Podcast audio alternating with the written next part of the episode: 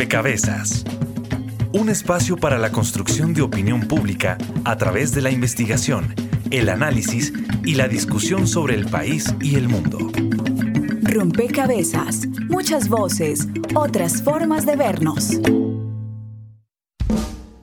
Problemas de convivencia son por un montón.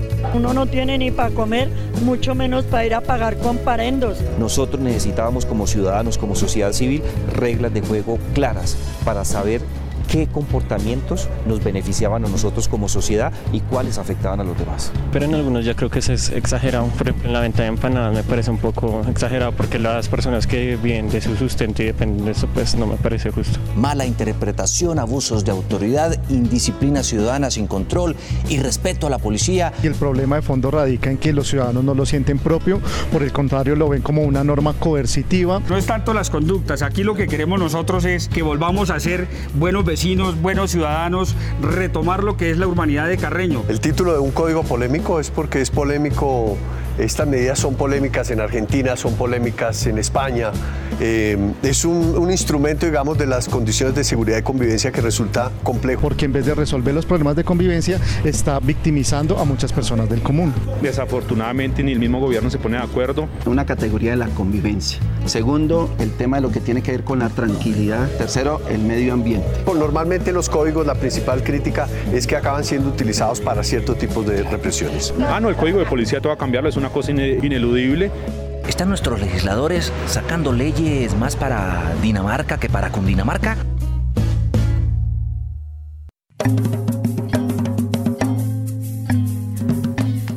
Un saludo a todos los oyentes, a todas las personas que se conectan y sintonizan a esta hora. Rompecabezas, muchas voces, otras formas de vernos. Y hoy sobre la mesa de rompecabezas, como ya lo escuchábamos, una medida polémica que es polémica no solo en Colombia, es polémica en distintos países de América Latina cuando se habla del código de policía. Y es que tuvieron que pasar casi 50 años para la expedición de un nuevo código de policía nacional. Eso em, ocurrió el 30 de enero de 2017, entró en vigencia y desde ese momento, bueno, el debate está abierto en la opinión pública. Pasamos de un decreto ley emitido en un estado de excepción a, bueno, a una ley promulgada y debatida en el Congreso de la República que busca de alguna forma regular, prevenir los comportamientos que perjudican la convivencia y evitar que estos se conviertan en conflictos que pueden acabar en delitos. Y bueno, y tiene además un asunto eh, este código y es que es convivencia para la paz. También surge en un contexto particular del país y sobre eso pues queremos conversar en este rompecabezas. El nuevo código inicia entonces un camino complejo y con muchos desafíos tanto para las autoridades como para la ciudadanía.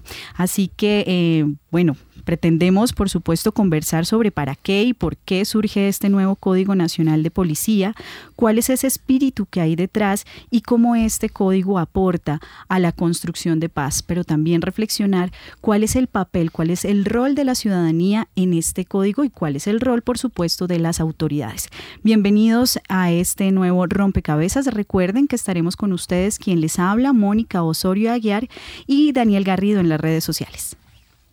Hola Mónica, saludamos a todas las personas que nos escuchan a través de 91.9 Javeriana Estéreo y bien habladas de la ciudadanía.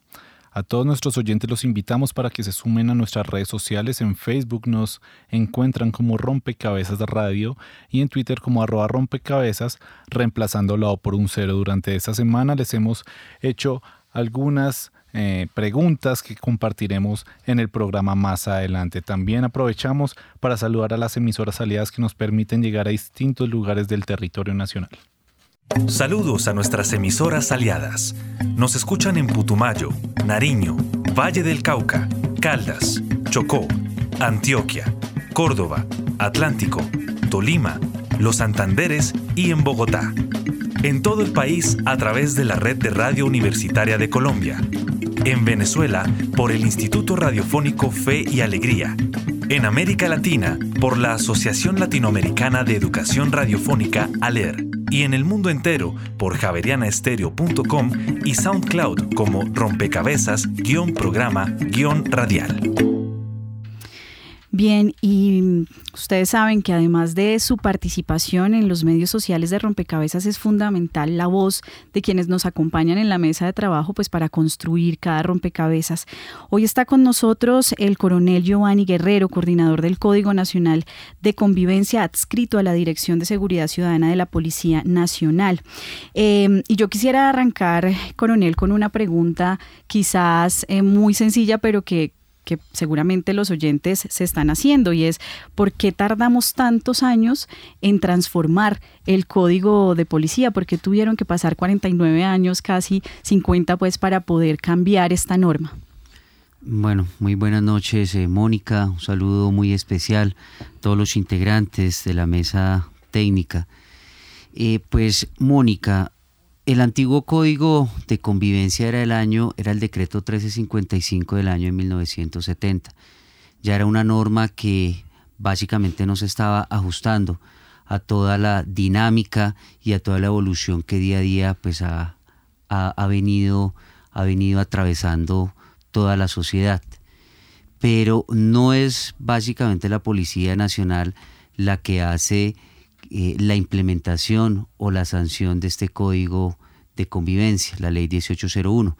Si bien es cierto, este código de convivencia fue aprobado por el Congreso de la República y sancionado en el, en el año 2016 por el presidente y básicamente pues la finalidad esencial, como también ustedes lo han mencionado al inicio, al inicio de esta, de esta charla, lo que busca este código es de poder prevenir todos esos conflictos y que se pueda, venir una, se pueda vivir en nuestro país en una forma más pacífica y armónica. Eso es básicamente lo que busca este código, pero no es un código que fue elaborado por la Policía Nacional. Sí, la policía hizo algunos aportes frente, frente a la aprobación de, de esta ley 1801, pero, pero fue en este caso el Congreso de la República que aprobó y a través del presidente de la República pues que sanciona esta norma. Está con nosotros también en la mesa eh, Adriana Márquez Rojas, ella es docente de la Facultad de Derecho, Ciencias Políticas y Sociales de la Universidad Nacional de Colombia. Adriana, en ese mismo sentido, ¿qué pasó en estos 50 años desde 1970 cuando sale este decreto hasta hoy? Eh, digamos, ¿qué antecede el nuevo Código de Policía? Indiscutiblemente la Constitución de 1991 da un cambio de paradigma a las normas que antes conocíamos como contravenciones.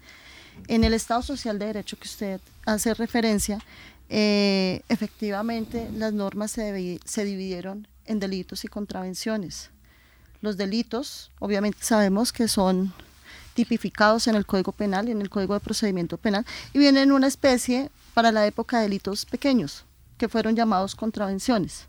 No obstante, con la Constitución de 1991, la concepción del derecho de policía, a mi criterio, cambió y cambió bastante, porque no es solamente el mantenimiento del orden público, mediante la exposición de unas multas o de otro tipo de sanciones, sino nada más y nada menos que la limitación de todos nuestros derechos fundamentales y colectivos para que podamos de una u otra manera vivir en convivencia, vivir en paz. El fin último de la convivencia, lo dice el código, es la paz. En ese sentido, podría uno pensar que nos atañe a todos solo por el hecho de que cada uno de nosotros tenemos que restringir nuestros propios derechos para que los demás los puedan ejercer en la misma proporción.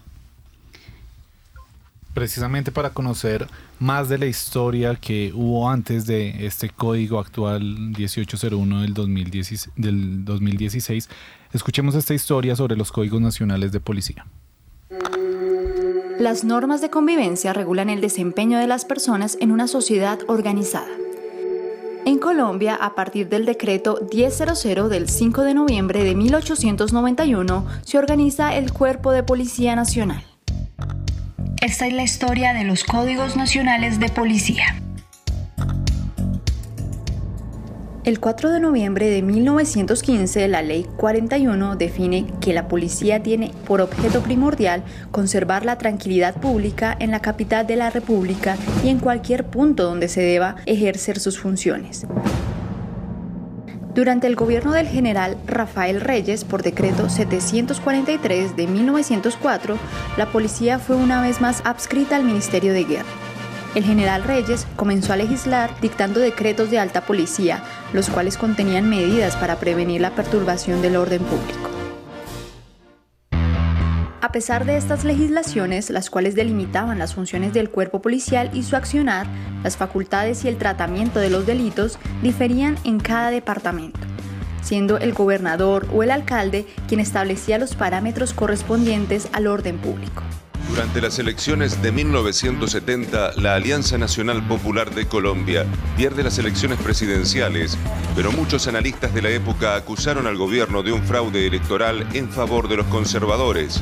Así nace el movimiento 19 de abril.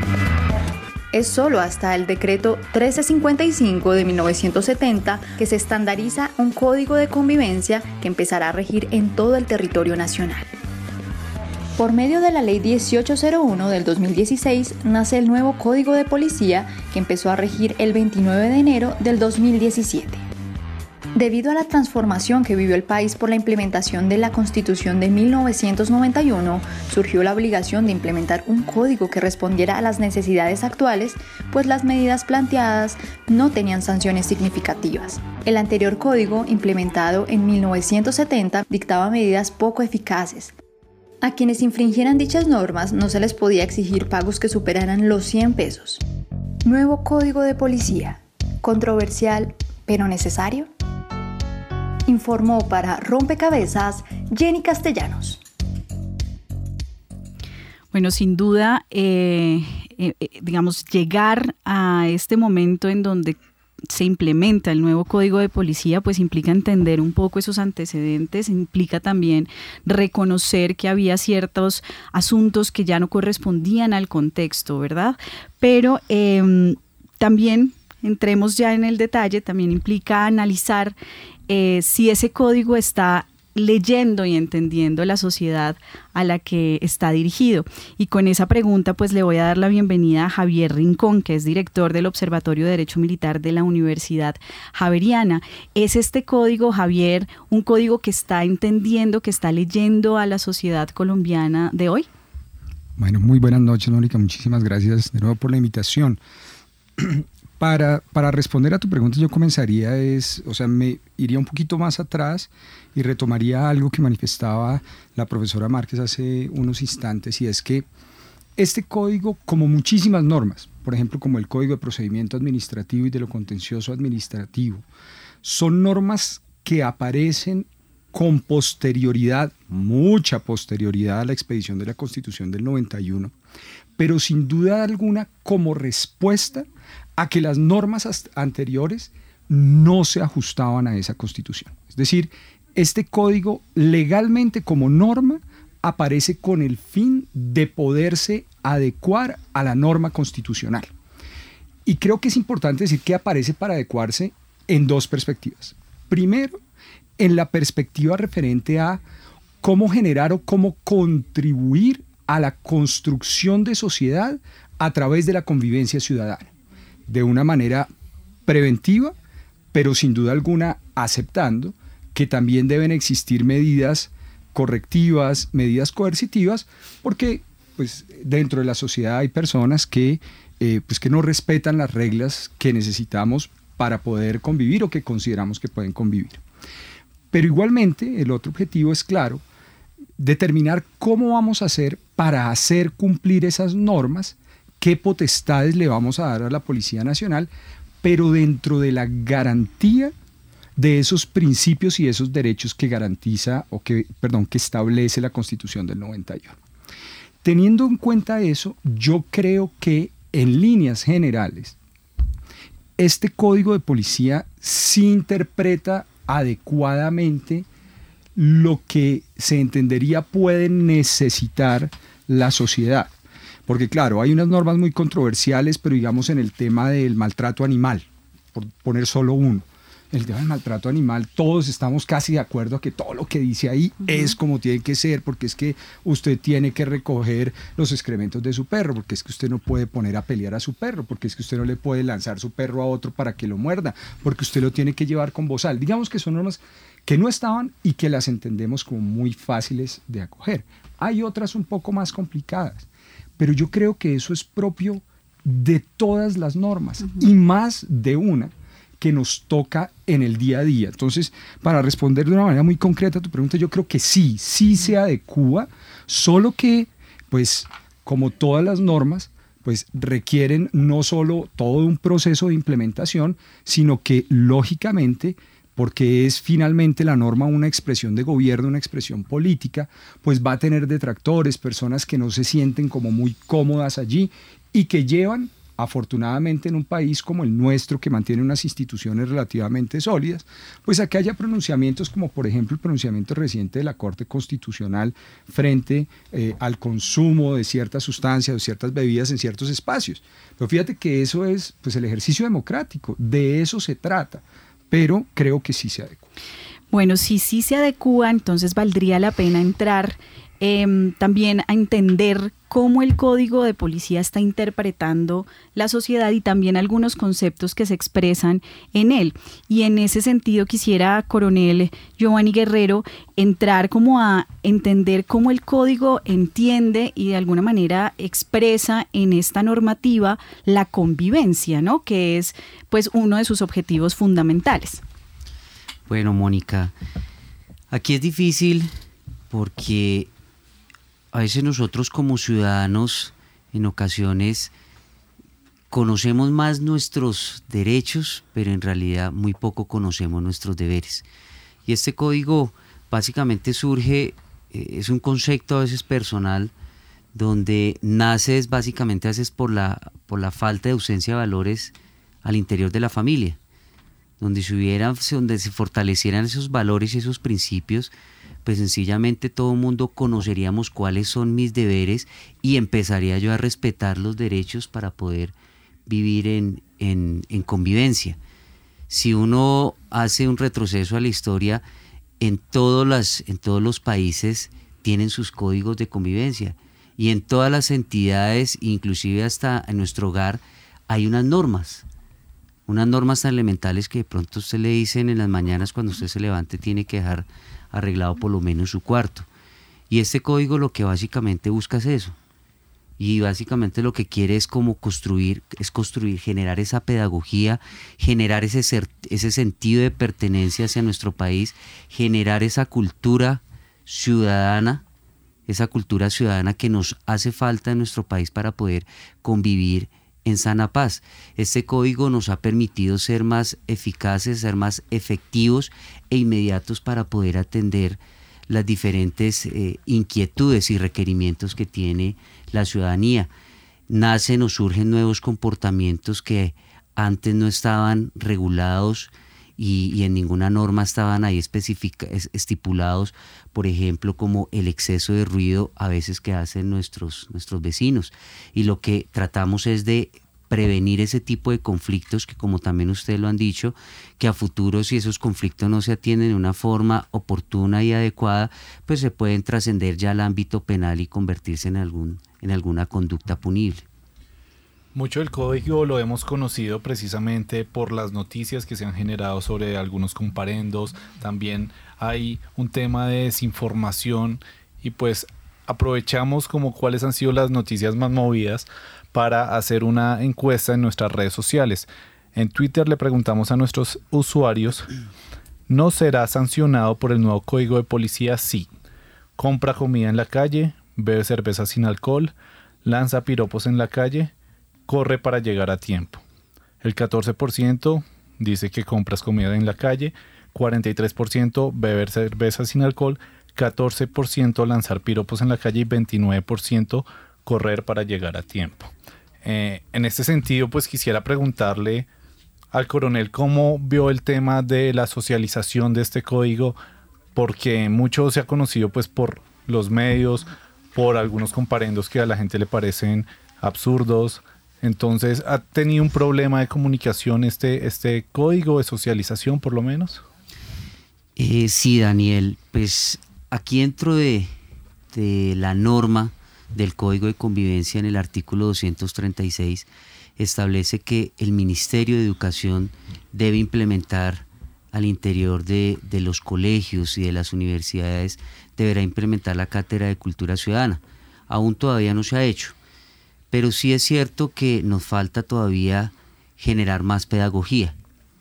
Y, es importante también porque la misma ciudadanía, a pesar de que hubo, hubo seis meses, una vez entró en vigencia este código de convivencia a partir del 30 de julio, eh, del 30 de enero hasta el 31 de julio del año 2017, ese semestre básicamente se dedicó para poder sensibilizar, socializar y generar esa pedagogía y concientización a toda la ciudadanía. Pero aquí nosotros tenemos que ser realistas, que en ocasiones nosotros los ciudadanos somos muy apáticos y a veces muy perezosos en, leer esta, estas normas que de una otra forma están regulando todos esos comportamientos y esos patrones para poder vivir en una forma armónica y pacífica en nuestro país. Que si bien es cierto, en los diferentes, las diferentes eh, noticias que salieron a través de las redes sociales, siempre nosotros dentro de la institución hacíamos un análisis exhaustivo y donde podíamos observar que habían algunas, algunos malos procedimientos por parte de nuestros policías, pues se están iniciando las acciones disciplinarias y si hay de alcance del ámbito penal, lo estamos haciendo.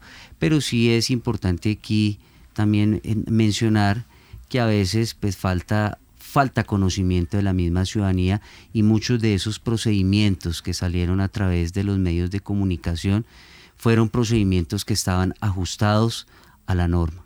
Ahí, digamos, cabe, cabe también la pregunta de cómo evitar esas malas interpretaciones del código, pero también si este código es un código para la ciudadanía o para la policía, ¿no? Es decir, como cuál, como hasta dónde cada uno de esos roles, eh, Javier, y enseguida Adriana. No, yo te diría que es para los dos, sin duda alguna. O sea, es para los dos. Por eso, desde un principio yo planteaba que, lógicamente, está un tema de convivencia, de estricta convivencia, que además el coronel Guerrero lo pone de una manera muy precisa, que me parece importante, y es, eh, tiene una función preventiva, claro, el código, ¿sí? de construir, de construir sociedad, pero al mismo tiempo el código le tiene que decir por la especificidad de los fines buscados. Es que eh, aquí el tema no es cualquier procedimiento, o sea, esto no se trata de una, vamos a decir, de penalizar a las grandes azucareras y entonces hay un proceso largo. No, acá es cómo hago yo para controlar que el vecino no le haga ruido y no perturbe. Y eso lo tiene que hacer la policía. Entonces el código yo creo que desde el punto de vista del ejercicio del control, claro, está establecido para la policía, pero desde el punto de vista de el cumplimiento de las obligaciones, pero también de los deberes ciudadanos, pues el código está dirigido directamente a las personas. Fíjate que yo ahí quería poner de presente lo siguiente, y es que si bien se ha utilizado mucho los medios en ocasiones para presentar, digamos, excusas al incumplimiento del código, y si bien es cierto, pueden haber existido problemas en la socialización, pues hay un principio jurídico que es muy básico y es que la ignorancia de la ley no sirve de excusa. O sea, yo no puedo salir a decir, ah, es que como a mí no me han contado qué dicen los 180 y tantos artículos del código, entonces a mí sí es que no me lo pueden. No, no, no, no. Yo creo que allí hay que ser moderados. Ahora, ¿cómo se modera eso? Y creo que el código lo hace. El, el código lo hace diciendo, la policía cuando va a corregir o cuando va a intervenir, tiene que desarrollar todo un procedimiento eh, pedagógico de llamado de atención, o sea, para que llegue a la sanción se demora. Por eso creo que es muy pertinente cuando el coronel Guerrero dice, sí, algunos policías se han equivocado en el desarrollo de ciertos procedimientos y por eso pues están eh, están siendo objeto de investigación. Ahí me surge de todas maneras ahí, eh, Javier, una pregunta y es el riesgo de esa lectura punitiva del código de policía. Un poco porque la sociedad colombiana quizás no está tan eh, familiarizada con el cumplimiento de deberes y con y de alguna forma entrar en la lógica de pensar una norma ya es como acá me quieren controlar, me quieren, digamos, quieren llevar esto a sanciones, entonces quizás puede haber un riesgo de una lectura punitiva del código que entiendo por supuesto no es la intención, pero bueno, también cómo mediar en esas lecturas que se pueden dar, Adriana. Bueno, lo primero que hay que decir es que la única norma vigente desde la expedición del Código de Policía fue precisamente la promulgación de la misma. Si bien es cierto, el código en su generalidad empezaba a regir seis meses después, el mismo artículo que mencionaba el coronel dice que a partir de su promulgación se empezaría a emitir pedagogía. La cuestión es cómo se emitió. Y la cultura pop ayudó mucho, en mi opinión, a la malinterpretación del código. Eh, algunos estés, por ejemplo, Sábados Felices, a poner, hay un par de estés de Sábados Felices, donde sale dos agentes de policía, interpretados obviamente por humoristas, a decir multa por cuestiones chistosas. Incluso en la misma, en, la, en las mismas redes sociales ocurrió lo mismo. ¿Qué ocurrió? ¿Qué, ¿Qué hizo que la gente pensara que el policía multa? Y ese es el principal error que tiene el imaginario colectivo en torno a este código. Y es que el policía no multa, quien multa es el quien impone la multa es el inspector de policía. Y el inspector de policía no es un informado, es un civil. Y es más, la norma dice que debe ser abogado. Entonces, una persona que tiene un criterio, un conocimiento jurídico en el cual le puede permitir al ciudadano el respeto al debido proceso. El segundo, creo que imaginario, bueno, yo no lo veo tan lindo como ven ustedes el código, digamos ya más de una perspectiva ciudadana, eh, porque eso también permite que el empoderamiento del uniformado haya, em, sí, mucha ignorancia en la norma, sí, no solamente me refiero al asunto de la multa, también lo vemos mucho en redes sociales frente al abuso policial y cómo la gente por ese imaginario que tiene, no acude a los mecanismos que dice la ley para hacer valer su derecho de defensa, casi nada. Y por eso la mayoría de las medidas correctivas que se imponen quedan ahí y rara vez son revocadas a tiempo. Y está la cantidad de no sé cómo decirlo, órdenes de comparendo y también medidas correctivas de manera simultánea que lo vemos. Quiero finalizar, digamos, este segmento por decir que toda esta polémica que vemos en la ciudadanía es nada más y nada menos porque el derecho de policía es el derecho de la calle, así lo decía Roberto Pineda Castillo desde los 60. Y eso se ve reflejado en que todos nos sentimos de una u otra manera con ese sentido de pertenencia. Todos han comido empanada en la calle o sacan a su perro o han tenido contacto con un informado que es la primera autoridad del Estado que vemos. Nadie acude, o no todos los ciudadanos en su vida acuden a lo civil, a lo penal o a lo administrativo, y por eso no lo sienten tanto, no lo tocan. Y en esa medida, por eso cada uno interpreta de maneras distintas. Eh, yo valoro mucho el esfuerzo que han hecho las instituciones del Estado por realizar pedagogía del código a partir de su promulgación, pero creo que han sido dispersas, han sido disímiles y cada quien ha hecho las cosas por su lado. El uniformado, la policía uniformada ha hecho una labor importante, pero se ha visto opacada pues por lo que ha sucedido en las redes sociales y ni hablar pues de lo que han hecho las demás instituciones. Y yo le sumo a su intervención, Adriana, algo que escuché en una conferencia en la Universidad de AFIT eh, que estaban haciendo justamente un ejercicio pedagógico analítico del Código Nacional de Policía y uno de los ponentes decía que también algo que había que evaluar en el código era, su redacción, el modo del uso del lenguaje en negativo y no en positivo. no debes hacer esto en vez de invitar a la ciudadanía a hacer esto para contribuir a la convivencia. Entonces ahí también de pronto hay una lectura eh, que entra digamos, en, el, en, el, en la ciudadanía un poco eh, chocando con, su, con, la pretensión que tiene el código, que es justamente esa, contribuir a la convivencia, Adriana. Si ustedes observan los comportamientos contrarios a la convivencia, están descritos de, la misma imperativo que la norma penal.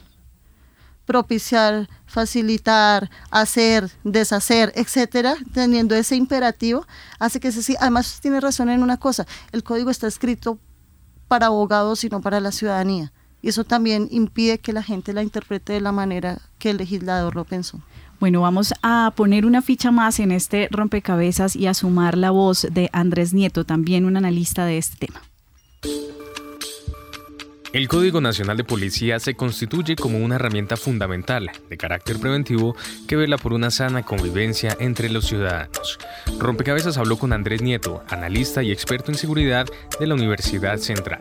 Este código nos permite hoy una carta de navegación para la convivencia. Hay que aclarar que si bien se llama Código de Policía, es un código para la ciudadanía, son unas normas mínimas que debemos cumplir entre vecinos, familiares y amigos para poder convivir en paz, bajo una idea clara y es que todo problema de convivencia va a escalar, se va a convertir en una violencia y luego en un delito de alto impacto. El camino para su aprobación fue bastante largo. El código final es el resultado de una serie de debates y luego de presentarse casi siete veces en el Congreso de la República desde hace más de 10 años, es que se aprueba este, eh, que tiene muchas cosas a favor, otras en contra, otras más de interpretación, pero que evidentemente era necesario porque el contexto hoy es diferente. De hecho, la dificultad para su aprobación se generó en parte a causa de la polémica de algunos de los temas planteados en él. Bueno, el primero que la Corte Constitucional además ya se pronunció y tumbó era el de acceso a las viviendas, donde se decía que los policías podían acceder sin ninguna orden eh, y sin previo aviso. Eso ya no está vigente, eso antes de la aprobación final quedó eh, totalmente nulo. Pero quizás el artículo que ha sido más controversial es el del espacio público y la utilización del mismo porque este es el que ha permitido los famosos comparendos de las empanadas o los comparendos de las ventas o compras en espacio eh, que se considera público. Y esto es un debate precisamente porque la aplicación de este código, si bien es de orden nacional, requiere de una articulación perfecta con las normativas locales. Es decir, no se puede decir que de la misma manera se va a aplicar en Barranquilla que en Bogotá porque depende del plan de ordenamiento territorial y además de una interpretación que se debe tener de los fallos que han tenido las Cortes frente al derecho al trabajo y otras situaciones relacionadas. Andrés Nieto insiste en que el problema como tal no radica en el planteamiento de la norma, sino en la interpretación de ella. ¿Qué quiere decir? Que precisamente el código tiene que aplicarse de acuerdo a las dinámicas de cada ciudad, de cada municipio, tiene que ver cuál son, cuáles son las autoridades de policía que entran allí a jugar, porque ya no hablamos solo del policía uniformado, sino inspectores, comisarios, de eh, los eh, técnicos en salud, de los técnicos ambientales, de los de educación, y es que hemos sido enfáticos en que han faltado tres cosas en este código. Primero, un proceso pedagógico donde se le explique a la ciudadanía en qué consiste el código, cómo se aplicaría, cuáles son los pasos o procedimientos. El segundo es que esta capacitación no es solo para la ciudadanía, sino que precisamente necesitamos capacitar a las autoridades, especialmente a los policías, para que no quede libre albedrío o interpretación de cualquier uniformado. Y lo último que es más preocupante es que hoy el país no cuenta con la infraestructura necesaria para el código de policía. Estamos hablando que, por ejemplo, cada uno de los municipios o ciudades debe tener unos fondos especiales donde se recauda este dinero, que el 60% va para dotación y acompañamiento de las autoridades, pero que el porcentaje restante va para campañas de cultura ciudadana. Hoy, lastimosamente, todos los municipios del país no tienen esto solucionado. Aún no se tiene plena claridad respecto a la aplicación del Código de Policía, de qué manera se le podría dar importancia y el lugar en la agenda pública que realmente merece. Informa para Rompecabezas Juan Sebastián Ortiz. Escuchamos a Andrés Nieto continuar en esta línea de la implementación y, y él mencionaba algo muy importante y es cómo la aplicación del código requiere que haya una articulación perfecta con las autoridades locales y también requiere una interpretación del contexto diferente eh, de las diferentes regiones del país. En ese sentido, quisiera preguntarle al coronel Giovanni Guerrero cómo el código está interpretando la diversidad nacional y si también tiene contemplado cómo puede ser la implementación en municipios pues tan dispares que hay en nuestro país. Bueno, Daniel, pues aquí es, importante, como, como, también lo comentaba, eh, el, análisis que estaba haciendo ahí mi, mi antecesor, eh, aquí es importante señalar que este código también faculta dentro del poder y la función de policía que están, que están ahí explicados en el Código de Convivencia, el poder recae en el Congreso de la República para poder expedir las normas. Pero también también extiende un poder subsidiario y un poder residual que recae en las asambleas departamentales y en los consejos municipales y estatales para ellos poder reglamentar, como lo decía en la anterior intervención, para poder reglamentar todo ese tipo de comportamientos y culturas que se presentan en, las diversas, en los diversos departamentos y municipios que, que, están en, en, nuestro país. y asimismo a través de la función de policía les da también esa facultad a los alcaldes y gobernadores también para ellos poder reglamentar y apoyar todas estos, estas, estas costumbres y estas culturas que se viven en cada uno de los de, en cada uno de los departamentos y en los municipios a lo largo y ancho pues del país. Básicamente es importante también pues señalar esa situación. La Policía Nacional y como lo decía la profesora Adriana, nosotros únicamente pues estamos es aplicando lo que el Congreso aprobó y lo que el presidente de la República sancionó. Y nosotros, los uniformados de la Policía Nacional, estamos es, señalamos, señalamos es a través de esa orden de comparendo las multas y en este caso es el inspector de policía quien tiene la última decisión si revoca, si conmuta esta medida correctiva o si sencillamente confirma pues esta, esta medida correctiva. Esto es importante también pues señalarlo porque ahí también hay un desconocimiento frente a ese derecho a la defensa y a ese debido, a ese debido proceso que tiene hoy en día la ciudadanía. Pero aquí lo, lo importante es señalar que si nosotros somos buenos ciudadanos, si realmente conocemos nuestros deberes, respetamos los derechos también de los demás, pues sencillamente la Policía Nacional no tendrá que entrar a, corregir esos comportamientos que en otra forma pues están infringiendo la sana convivencia en nuestro país. Ahí es importante también, usted lo ha señalado, em, quizás profundizar un poquito en quiénes son esas autoridades de la policía. Es decir, creo que eh, eso es una una de las cosas como destacadas de este código y es que no solamente asume al, cuerpo policial, digamos, como el, responsable de la convivencia, sino que le otorga la responsabilidad a otros actores. ¿Quiénes son esos actores, Javier? Yo comenzaría por hacer una aclaración, Mónica, en el siguiente sentido. O sea, yo creo que es muy importante dejarle claro, y, y lo conversábamos un poco antes de comenzar, estoy aquí con el coronel Guerrero, dejarle claro que la actividad de policía no es una actividad de milicia, no, es una actividad militar, eh, son completamente diferentes. Y creo que es importante ponerlo, ponerlo presente para poder responder a tu pregunta, pues para que la gente entienda que las autoridades que hacen parte de los procesos policivos no son autoridades de carácter militar. Eh, por eso, digamos, constitucionalmente, por eso es que nuestra Policía Nacional hace parte de esos procesos policivos, porque es una fuerza armada, claro, pero de carácter civil, en esta lógica de convivencia eh, y de construir sociedad en el uno a uno, en la proximidad. Como eso es así, entonces, claro, tenemos a nuestra Policía Nacional y otra serie de autoridades, como ya lo mencionaba la profesora, lo mencionaba también el coronel, como eh, los inspectores, o sea, digamos es dentro del mismo marco, pero también están autoridades como los inspectores de policía. Aquí, por ejemplo, la gente se le olvida, que no es nuevo, ¿no? O sea, eh, aquí a la gente se le olvida, eh, a veces uno explicando en clase de derecho administrativo, y entonces les dice, no, pues si a usted le imponen una multa de tránsito, eh, usted la puede controvertir y el 99.9% de los alumnos dice, no, no, no, no, eso es imposible. Dice, pero ¿cómo que no? Claro que sí.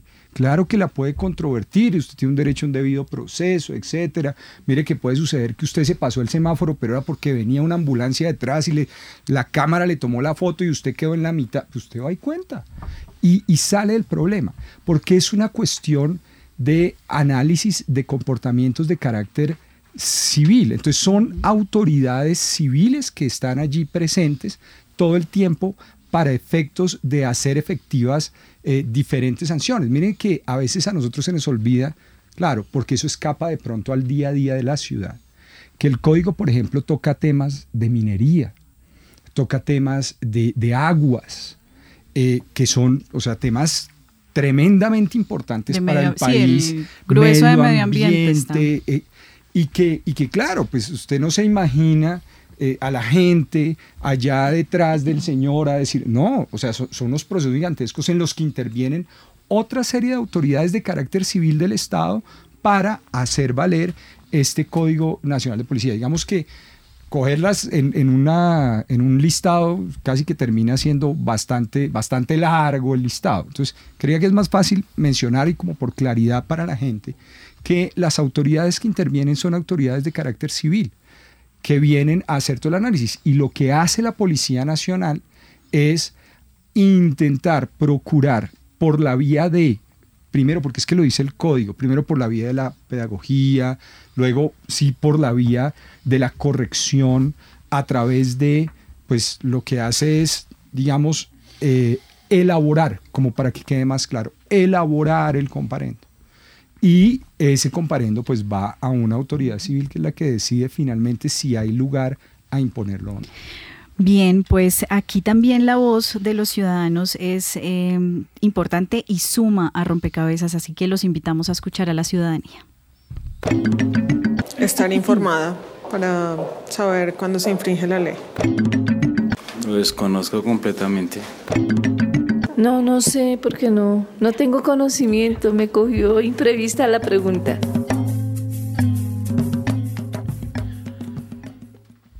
Bueno, pues a estas voces también quisiéramos sumar la de la profesora Adriana preguntándole cuál es el rol de la policía y cuál es el de la ciudadanía y qué otros actores son responsables de esta normativa. Ya tal vez en el terreno lo hemos elaborado un poco en el programa, pero en términos de esa misma convivencia que plantea el código. El artículo 222 del código es claro en señalar que a nivel procedimental el rol de la policía eh, está destinado para imponer medidas de carácter inmediato. ¿sí? Hablamos de la amonestación, de una participación en un programa pedagógico, remociones de bienes, incluso suspensiones temporales de actividad en establecimientos de comercio. Em, pero el rol de la policía no se queda únicamente en imponer medida correctiva o emitir un comparendo. Eh, eso hay que decirlo, porque incluso el mismo código eh, le dice dentro del proceso verbal inmediato que previo, y ya lo decía el profesor, eh, previo a imponer la medida correctiva, de promover la mediación policial. Lo que pasa es que la mediación policial únicamente se puede realizar cuando hay dos o más partes en conflicto. El típico ejemplo es la riña pero cuando el comportamiento contrario involucra una sola persona o involucra una relación de los animales, el interés general, es imposible que la Policía Nacional entre a hacer mediación policial. O sea, no me imagino diciéndole al perrito, perrito, hágame un favor, ¿cómo le va a responder? Es, es imposible realizarlo en ese sentido. Y con respecto, digamos, a la segunda parte de la pregunta, respecto a las autoridades, eh, hay unas autoridades que están en el marco del poder de policía. Estamos hablando básicamente del Congreso y el presidente y algunos cuerpos colegiados del orden territorial. Estamos hablando unas autoridades que aplican ese código. Inspector de policía, policía uniforma y autoridades administrativas especiales, porque si algo tiene este código es que no se cerró a la banda con la competencia para imponer, a diferencia de lo que sí tiene el Código General del Proceso y el principio del juez natural. Acá no. Tan es así que incluso las autoridades administrativas emiten órdenes que no son propiamente administrativas, pero se enmarcan dentro de lo administrativo sancionatorio. Y la norma pues no quedó, pues digamos ahí, digamos no fue ajena a esa función. Adriana, en eh, una vez, una vez digamos, eh, implementado el código, em, más de 140 demandas se le hicieron al código, ¿no? Eh, esta es una norma ya terminada, es una norma que sigue en construcción. ¿Qué pasa con esas demandas eh, a ciertos, digamos, a ciertos artículos, sobre todo que tienen que ver con el, derecho a la reunión, a la manifestación? Ahí hay un debate muy álgido. Em, ¿Qué pasa con esas demandas contra el código, no? Ya hay algunas sentencias de la Corte también, pero bueno, ¿cómo, cómo está? E, esa norma está finalizada? ¿Qué, está pasando, digamos, en, en, temas de consolidación de la norma? Bueno, las normas de convivencia siempre estarán en construcción. Propiamente del código, bueno, sabemos que gran parte del código, especialmente lo que tiene que ver con el derecho de reunión, ha sido declarado inexequible por la Corte Constitucional. También pues, se ha cursado en el Congreso modificaciones o incluso derogatorias, ¿no? porque pues también depende de la perspectiva en que sean los derechos. Eh, yo creo que faltan muchos pronunciamientos. De los que están en trámite está el ejercicio de la prostitución. Eh, sé que está, está en agenda para sala plena. Está también el de la empanada. Bueno, me refiero al de la empanada como el artículo 140, numeral 6, que da mucho, ha dado para muchas interpretaciones. Sé que hay algunos eh, con la actividad económica que también genera muchísima polémica, refiero yo a establecimientos de comercio como tal. Em, y vamos a ver qué sigue. Yo creo que, que lo que pasa es que también pues la Corte se ha demorado dos años en dictar estas disposiciones. La norma en la cual pues nos tienen polémica la ciudadanía hoy en día fue demandada en el 2017 y dos años después sale. Vamos a ver dos años después qué más va a seguir saliendo. Bueno, em, y una pregunta que quizás también está en el debate público, coronel, y es em, cómo está la capacidad institucional para eh, implementar esta norma, ¿no? Y también cuáles son los retos que ustedes ven en ese sentido. Bueno, básicamente lo que también decía, o a un lado lo que dice la, la profesora Adriana, en este momento nosotros estamos en una, si bien es cierto cuando se inició la implementación, la Policía Nacional al interior de la institución inició una etapa de capacitación para nuestros uniformados desde 2016. En este momento se han realizado se han capacitado aproximadamente unos 496 mil uniformados, es decir, donde muchos uniformados han recibido retroalimentaciones o dos o tres capacitaciones en referencia a lo que tiene que ver en el conocimiento de la aplicación de la ley 1801. Eh, asimismo, dentro de la misma institución hemos logrado, aunque no es responsabilidad de la misma policía, pero esto tiene que ser un trabajo muy articulado con las, con las diferentes eh, instituciones y entidades del país. Hemos también iniciado capacitaciones desde el 2016 a toda la ciudad, a, varios, eh, a varios segmentos de la comunidad, a diferentes gremios, a niños, niñas y adolescentes, a los mismos inspectores de policía, a los corregidores, a los alcaldes, que son las autoridades que también de una u otra forma tienen una responsabilidad importante frente a la implementación del código. En este momento estamos también generando esa sensibilización y pedagogía a nuestros uniformados que no únicamente la policía tiene que empezar y todo tiene que ser a través de medidas correctivas sino la misma norma nos da 19 medios de policía, como ahí también lo referían, fue declarado inexequible por la Corte Constitucional el ingreso con orden escrita que era facultad a través de los alcaldes, de los alcaldes municipales y distritales, pero tenemos 19 medios de policías que es donde le estamos diciendo a nuestros uniformados empleenlos, aparte de la mediación policial.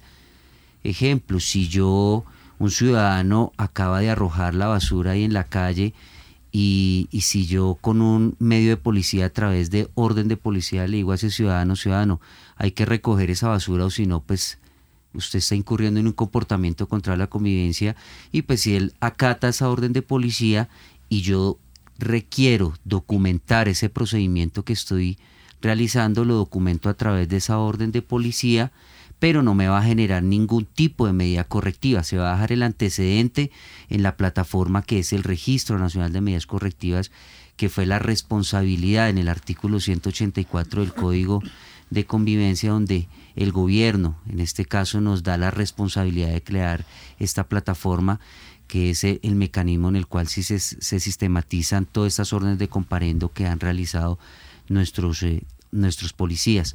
Retos eh, son, pienso yo que son muchos, porque la policía ha hecho, unos, eh, ha hecho unas acciones enormes frente a la implementación del código, como lo decía, a través de la etapa de capacitación, a través de esa sensibilización de pedagogía para generar esa, esa cultura ciudadana a través de los recursos internos que también ha destinado la policía para la implementación del código eh, frente al diseño de, la herramienta que les mencionaba de la plataforma del Registro Nacional de Medidas Correctivas, eh, a través de, la parte tecnológica. En este momento nos estamos sumando a través de la política del medio ambiente, de utilizar o cero papel. Estamos empezando a implementar aquí en Bogotá los comparendos digitales.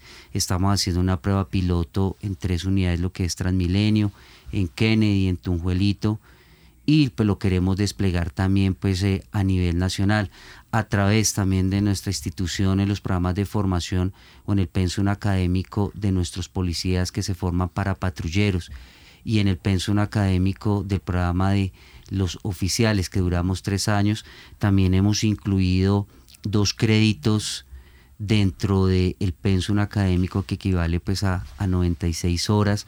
El año entrante vamos a aumentar a tres créditos más, es decir, que queden cinco créditos, eh, especialmente eh, en el programa de administrador policial, que es el que vemos nosotros los oficiales y duramos tres años.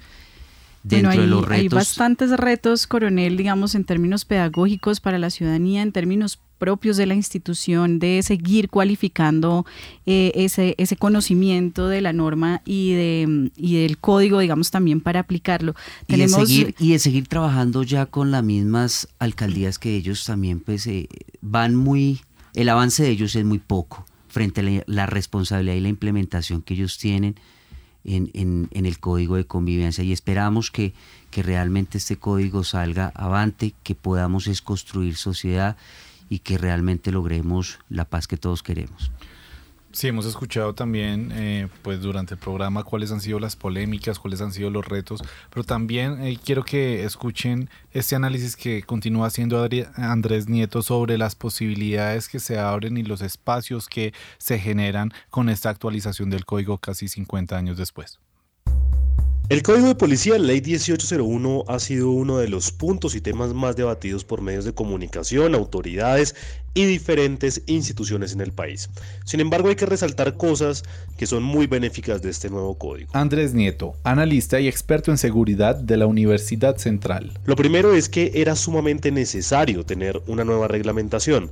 Veníamos con un código de policía que tenía más de 40 años, que estaba desactualizado en el contexto, que no tenía en cuenta todo lo relacionado con redes sociales, internet, manejo virtual de las relaciones en convivencia y en seguridad. Dos, es el primero que reconoce puntualmente la diversidad sexual, la diversidad étnica, cultural y religiosa y da la posibilidad del respeto y garantía de la manifestación de este tipo de diferencias en esos espacios. El tercero, nos permite este código exaltar la labor de otras autoridades de policía. Es decir, ya no solo es el policía uniformado, sino que se entiende que ya las autoridades de policía se amplían. Estamos hablando de inspectores, comisarios, personeros, los jueces en equidad, los jueces en equidad eh, y reconciliación y paz, y todas estas autoridades que hacen parte de otros sectores como salud, educación o ambiente, que empiezan a influir directamente en los temas de convivencia, de paz, de seguridad y de orden público. Bien, se reitera, digamos, esa, esa multiplicación de personas, de autoridades que civiles, como ustedes lo han señalado, que intervienen. Em, pero también queda la pregunta sobre, bueno, la ciudadanía. ¿Qué y qué y cómo eh, también se, se, puede leer la ciudadanía desde este código y también cuál es eh, la responsabilidad que debe asumir la ciudadanía con la expedición de este código, Javier. No, yo, allí tengo, digamos, yo entiendo que por tratarse de un código de convivencia, efectivamente va a estar en continua, en continua adecuación y en continua mutación. O sea, es probable que algo que hoy eventualmente la Corte considere que está perfectamente ajustado a la Constitución, dentro de cinco años considere lo contrario, pues porque el derecho es viviente y porque pues eso puede suceder, es decir, esto va a seguir. Pero en, entonces muta vamos a, estamos buscando crear cultura ciudadana. Y en esa creación de cultura ciudadana yo creo que hay un elemento que para la ciudadanía, aunque parezca muy impositivo, yo creo que hay que señalarlo. Y es, aquí hay un tema de deberes. Es decir, el ciudadano debe entender que así como tiene unos derechos, tiene unos deberes. Es un poco, claro, garantizando esos derechos, intentar ser un poco menos paternalista eh, en el asunto. Y, yo me voy un poco por la vía del absurdo. Entonces, no, es que su perro usted lo sacó sin bozal y fue y mordió a alguien. Entonces, ay, yo no, no tenía ni idea. Es que yo como no he leído el código de policía, entonces a mí no me pueden multar porque es que yo no he leído el código de policía. Digamos que el código tiene una gran cantidad de normas que, casi que uno se atrevería a decir son de sentido común para poder convivir en sociedad. Entonces yo creo que de la parte de los ciudadanos, más que leerse todo el código, porque creo que lo decía muy bien el coronel Guerrero hace un rato cuando decía, yo creo que si la gente se dedica a hacer lo que eh, digamos, su conciencia le dice que debe hacer para evitar molestar a la otra persona, para procurar construir una sociedad en paz, pues nunca va a tener problemas con el código de policía o digamos sería, sería muy raro, sin entrar en cuestiones digamos más complejas de temas de salud pública o de actividades económicas, de cuáles son los permisos que debe tener específicamente para poder abrir una tienda, o sea, de ese tipo de cosas pero en lo que es el día a día, yo sí creo que la, obligación, me atrevería a decir, de la ciudadanía es entender que hace parte de una sociedad y que dentro de esa sociedad debemos procurar tener unos comportamientos de respeto frente a los otros, que están contenidos en el código de policía, pero que no es porque están contenidos en el código de policía que hay que hacerlo. Usted no, no le sube el volumen a, las, a la una de la mañana a su equipo de sonido en su apartamento y despierta a todo el mundo y porque es que el código de policía dice que no lo puede hacer. No, usted no lo hace porque usted debe tener respeto por el otro y creo que es un tema de cultura de concientización propia, de concientización propia, solo que algunos pues los va a tener que concientizar eh, digámoslo de una manera un poco coloquial, los va a tener que concientizar la ley. Adriana, usted estaba pidiendo hace un rato la palabra, pero en el, pero digamos en el sentido ya de ir cerrando esta, este análisis, esta reflexión sobre el código, también cómo este instrumento puede tejer lazos eh, quizás de confianza entre las autoridades y la ciudadanía, porque hay una tensión evidente eh, y quizás por eso también la norma es recibida eh, con cierta prevención, pero cómo esta herramienta puede contribuir eh, para tejer lazos de confianza, siguiendo un poco con lo que decía Javier, de también asumir mi propia responsabilidad en, en los mínimos de convivencia. Yo creo que eso se resume en dos palabras, debido proceso porque yo creo que la ciudadanía es consciente de que estas son normas mínimas para vivir en sociedad, o al menos vivir el día a día. Lo que no son conscientes es cómo el trasegar o cómo el infringir puede tener eh, de alguna u otra manera una vulneración mayor y en eso, digamos, eh, se me sale un poco el abogado, en lo personal yo no estoy de acuerdo que la orden de comparendo vaya en el mismo formato de la imposición de la medida correctiva, porque evidentemente eso le genera confusión al ciudadano y como lo hemos dicho, la confusión es que el policía multa, ¿sí? Indiscutiblemente es así, ¿sí? La gente no tiene claro que una orden de comparendo es para que se presente ante la autoridad o cumpla con la medida correctiva mediante el pago de la multa. Esa es su manera, digamos, de decir, sí, cometí un comportamiento contrario a la convivencia. Y mientras que eso no esté claro, ah, y sumado a lo anterior, eso se ve reflejado en el Registro Nacional de Medidas Correctivas. El artículo 172 es claro en decir que únicamente se subirá una vez impuesta y si la multa la impone el inspector, no debe ser subida antes, así sea que diga que está en proceso, porque no ha sido impuesta para mí, es una abierta vulneración de la vías data además. Y eso implica que todos esos elementos hace que la ciudadanía tenga completa desconfianza en especial en el uniformado, porque no siente que su debido proceso se le está dando con las garantías.